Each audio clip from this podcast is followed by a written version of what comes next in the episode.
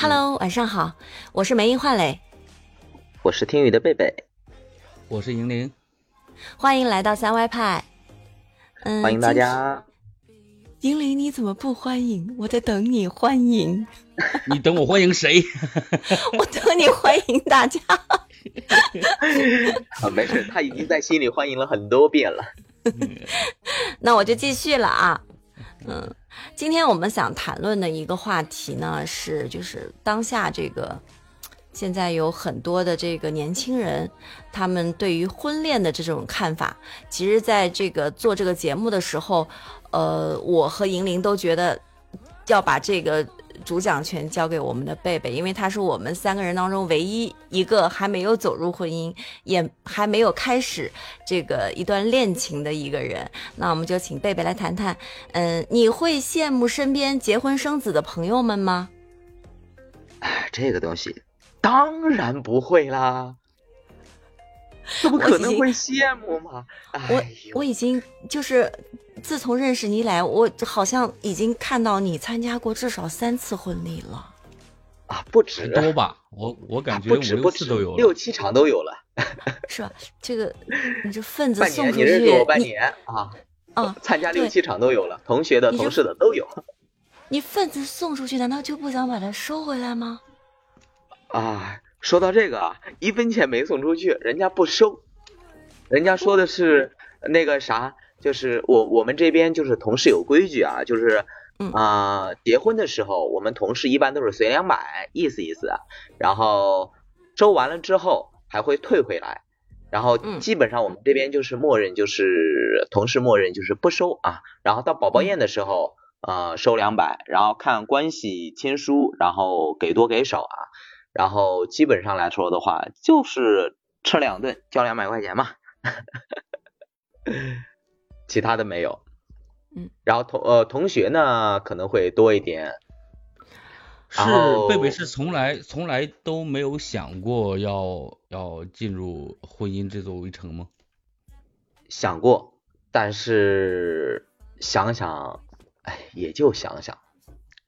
那让你却步的原因是什么呢？唉，这个东西，我去年十一月份去吃我同事的喜酒。嗯，他是怎么说呢？当时我们问他说：“哎，结婚啊，恭喜恭喜啊，开心吗？啊，特别开心，老婆多么好，多么好，多么好。”然后到了今年的时候，我们我我我有一次问他，我说：“哎，这结婚了，嗯，听说你这弄出人命了？”他说：“嗯，是的。”我说：“男命女命啊？”嗯，他。他看看我，他没说话，嗯，然后他说：“你再等一段时间吧，等一段时间，你看我朋友圈，我要是发了朋友圈呢，那我就是收获了小棉袄；我要是没发呢，那我就是皮夹克。”然后我问他了，我说：“那那不对呀，你这皮夹克你理应更该更开心呢。”他说：“正常人会开心吗？”我说：“怎么不会开心呢？”他说：“我给你算笔账啊。”他说：“嗯，他。”从成长到结婚这一步，上学啊，中间的什么的那些费用都不算了，这些都是小头。等他准备结婚的时候，那彩礼钱，那二三十万得要吧？啊，我说是。他说你再弄个房子，怎么说也得个一百七八吧？啊，我说是。他说两呃两百加了，两百加了。他说你在车子这东西。也要考虑吧，啊，我说是，他说那再加个二十来，然后再算下来的话，嗯，已经接近两百五了。你说我现在弄了个儿子出来，我才多大呀？我已经背了两百多万的压力了，你觉着我开心吗？哎，我想想也说的挺有道理的哈。然后这只是其中一方面啊。还有那些家长里短的那些，嗯，哎，生活小矛盾，其实我这人挺怕麻烦的。他那些家长里短的那些东西，他有的时候跟我说出来，我真的听着我都头疼。嗯，我觉得你的想法其实还是挺有代表性的。一个是来自于经济上的压力，对不对？然后还有就是，对于你目前生活相比较，你觉得还挺舒服。你可能可能觉得进入一段婚姻，你可能会觉得反而还没不如现在舒服。没错。所以就会选择选择，就是我干脆就像现在保维持现状不变。对。你是这个想法？对对对对对，我完全没必要呀。哎，我我就想说说。我那个时候为什么会结婚？我就是看到这个话题，我在想，哎，我那个时候为什么会结婚呢？因为身边的人都是这样的，就是首先身边基本上不太有那种不结婚不生孩子的，跟现在这个时代可能也不太一样了。一个是身边人都是那样子的，再一个我是，呃，结婚之前是一直是是跟父母住的，啊，然后我就一直都是很想，很想很希望能够独立出来，嗯，有自己的。一个家，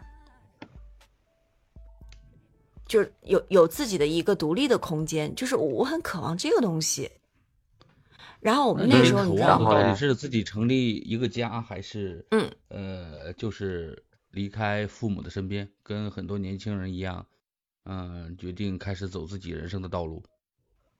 嗯，对，就是这个意思。其实我父母，呃，跟我父母在一起，首先住在一起，我没有不舒服啊，不是因为这样，是因为我觉得到了一定年龄以后，我觉得需要，对，对，就是一种需有一种想独立出去的需求。我我觉得我我已经成人了，我我我需要有一个自己的这个，呃呃，以自己为单单元的一个一个小家庭。我就是那个时候就有这样的想法。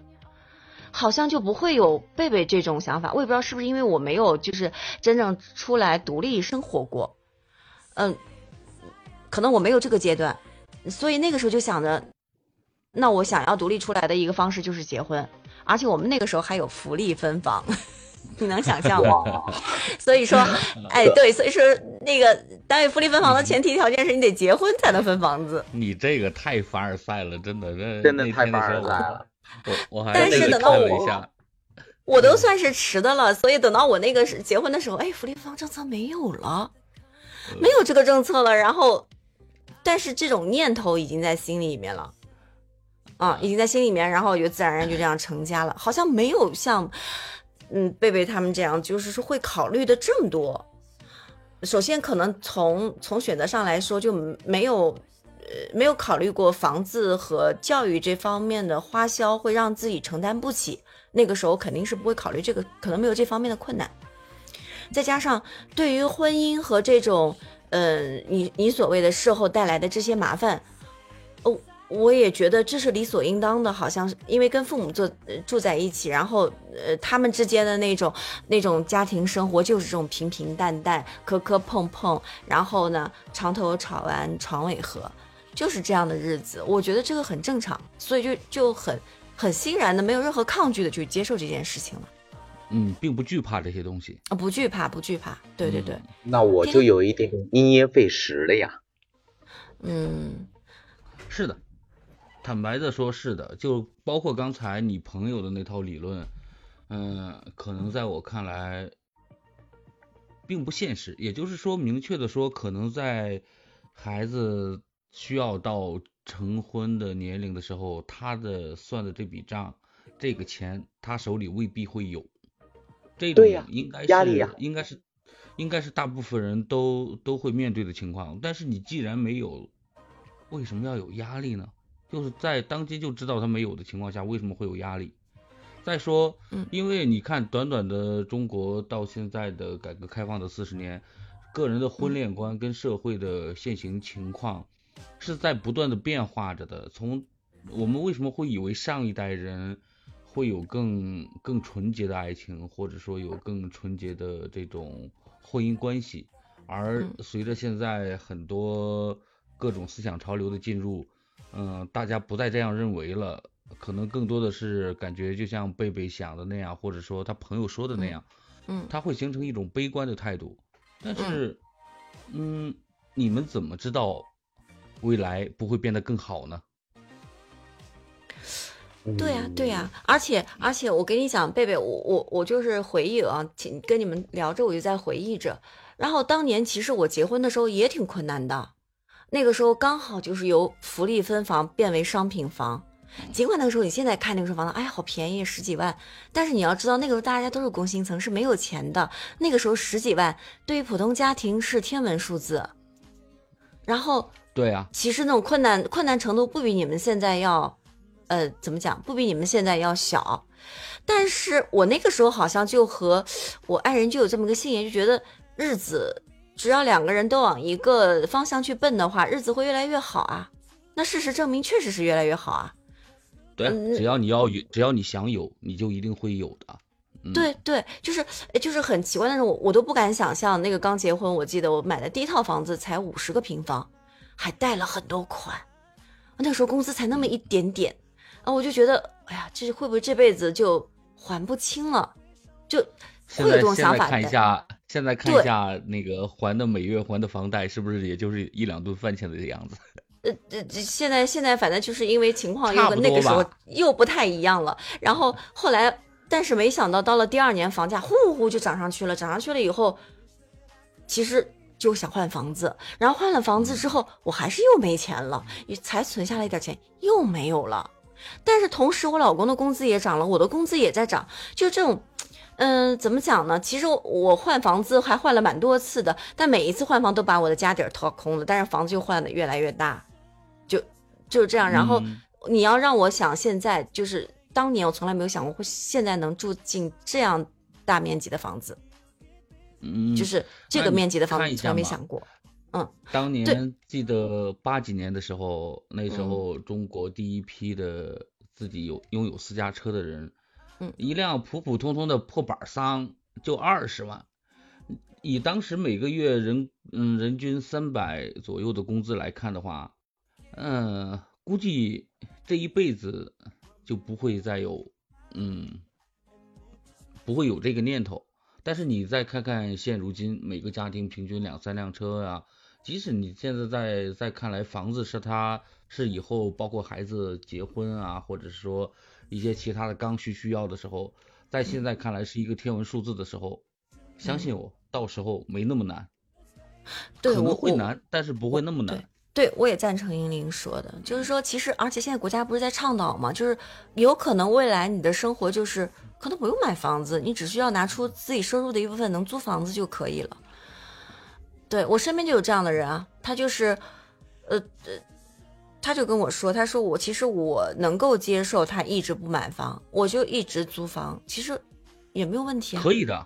啊，没有问题因为这个东西，我更愿意相信，我们未来的生活会让生活回归到它生活的本质来说，就是生活它就是生活，爱情就是爱情，婚姻就是婚姻，这些东西无关，呃，嗯，不能说完全无关，它最起码不像现在当今社会这样，嗯，会考虑的那么多，嗯。嗯嗯，你万一未来真的就呈现房子也是白菜价呢？这个东西不是不可能的呀，已经降了呀，已经很多。你到时候如果如果面对这个问题，呃，你想想，因为自己当初这些神经病一样的担忧，错过了自己心爱的姑娘，嗯，哪个更可惜一点呢？嗯，你们说的这个问题，我不知道该怎么接。我也不知道该怎么回复。那我再说一个，嗯，你说。我想说的是，怎么说呢？其实现代年轻人他的婚姻观和过去其实有着蛮大的变化的啊。那我的话应该也算是现代年轻人吧。嗯。那么我我感觉我现在最呃可能更加注重的就是。呃，个人的自由和独立，然后在婚姻中也保持这份个性和独立。但是，嗯，仔细想想呢，好像他婚姻他就是一把枷锁，他锁住的不单单是两个人，也可能是两个家庭。嗯，那这中间他所面临的很多的问题，嗯，我觉得我还没有准备好。是的，呃，因为我觉得，我不知道你有没有这个感觉啊？我觉得包括身边很多年轻人就是的，我我觉得他们可能因为现在网络也很发达，然后嗯，他们了解世界的渠道太多了，有的时候知道多是件好事，有的时候知道多想得多不是一件好事情，就是他考虑太多了。嗯，包括，现在是现在的不单单是年轻人也好，包括很多嗯小朋友，他们的想法也也都非常的成熟，呃，甚至来说，现在一些小朋友的想法，嗯，我可能我都没想到，他们就已经意识到了。嗯哎，我举个例子啊，嗯，怎么啊形容这种感觉？就是说，比如说，嗯，我面前有一道菜，你能够看到它长得是什么样子，它的色你已经尝看到了，对不对？然后呢，你通过我的描述，大概了解了一下它的香味是什么，然后我尝了下，我再告诉你它的味道是什么。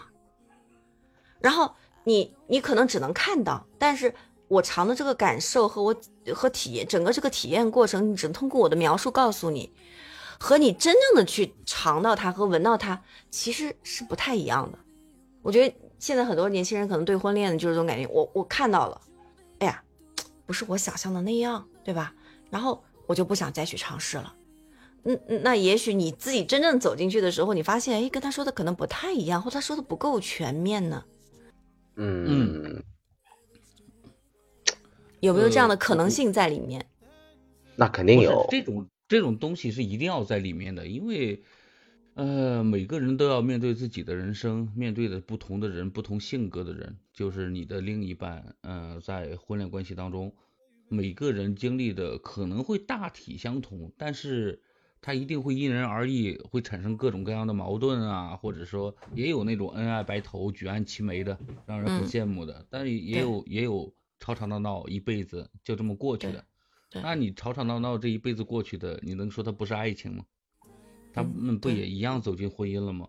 我感觉现在刚才贝贝有一点儿说的一点儿，实际上嗯我是想反驳一下的。这个东西并不是因为现在的年轻人，嗯、有有这样的想法，说是会接触很多东西啊，接触很多你不管是网络也好啊，实际上在我看来，现在的年轻人不嗯不太喜欢走进婚姻，更嗯。多的还是在现行的这种经济压力下，会感觉嗯。到很恐怖。嗯，包括对对。未来的规划啊，对。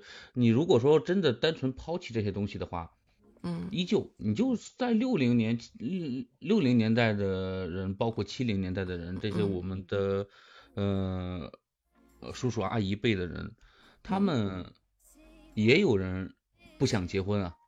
我当嗯。时我都没有想想过要结婚啊，就是我嗯。不我我认为我应该是自由的，只不过就嗯是在这个自由的这个过程当中，你会越来越孤单啊。可能在一群小伙伴当中，大家一块儿每天呃唱 K、溜街，呃去旱冰场啊、游戏厅啊、台球厅啊，玩的东西也挺多呀。就是嗯感觉这种生活是无忧无虑、自由自在的。我为什么要找一娘们儿管着我呢？这嗯不神经病吗？但是逐渐的，我就会发现我身边的朋友们就真的开始走入了婚姻这座围城，嗯反反而导致就在围城外的只剩下了我而已。这种时候，这种孤单是让人很不爽的。而且你会发嗯现他们的哎话题你无法参与。对他们会说嗯自己的妻子，呃，偶尔偶尔聚餐的时候会说到自己的妻子，可能会说到自己的孩子的调皮啊，妻子的孩子压力呀、也也有描述婚姻中的爱美好啊这些东西。但是本着人类对未知事情的向往，对，我我也走进去了呀。嗯，虽然有的时候会想逃出去，嗯。但是嗯，哎，是在里面的。对。哎，你们这么说，对，就是说我我就觉我就觉得，这种东西，我其实在我看来，它不过就是根据人生阶段不同而变化，它不是，但是这种变化它不是它它不被你的主观意愿所选择，你不可以随随意随心所欲的做出选择，嗯，这就是很多人为什么要要要要说，呃，婚姻是座围城，里面的人想出去，外面的人想进来，但是，呃，人生有没没有办法后悔，没有办法选择重来一次，说实话，这个话题我真的不知道该怎么接，因为 我的确没有，包括包括到现在的话，我的确也没有，就是嗯，或者这么说吧，我挺排斥婚姻这个事情的，啊、对也可能跟就是小时候的经历也好，或者说是身边的所见所闻也好，嗯，婚姻这个东西，它在我的世界观里，它并没有那么的不可或缺，或者说它并没有那么的神圣，以至它于本来它就我它就不是神圣的东西啊，它对，以至于我并不是非常的去期待它。嗯，啊，这是这个是属于是你个人的选择，我我我个人是表示尊重的，因为不管是你选择单身也好，或者说选择走进婚姻也好，这个东西，嗯，我本身对这个事情我是有一个态度在的。如果说是低质量的婚姻的话，那真的是不如高质量的单身。但是同样这嗯句话反过来说，你如果是一个很低质量的单身的话，那是不是就不如高质量的婚姻来的让人更踏实一点？嗯嗯，的确，的确，嗯，如如果贝贝没有那些所谓的现行，就是你不考虑到那么多的现行压力的时候，你愿意走进婚姻吗？就是只把这些客观的客观的因素给刨除出去，只剩下就是只剩下一个很单纯的，就这个婚姻这座围城，你是想进去呢，还是想出来？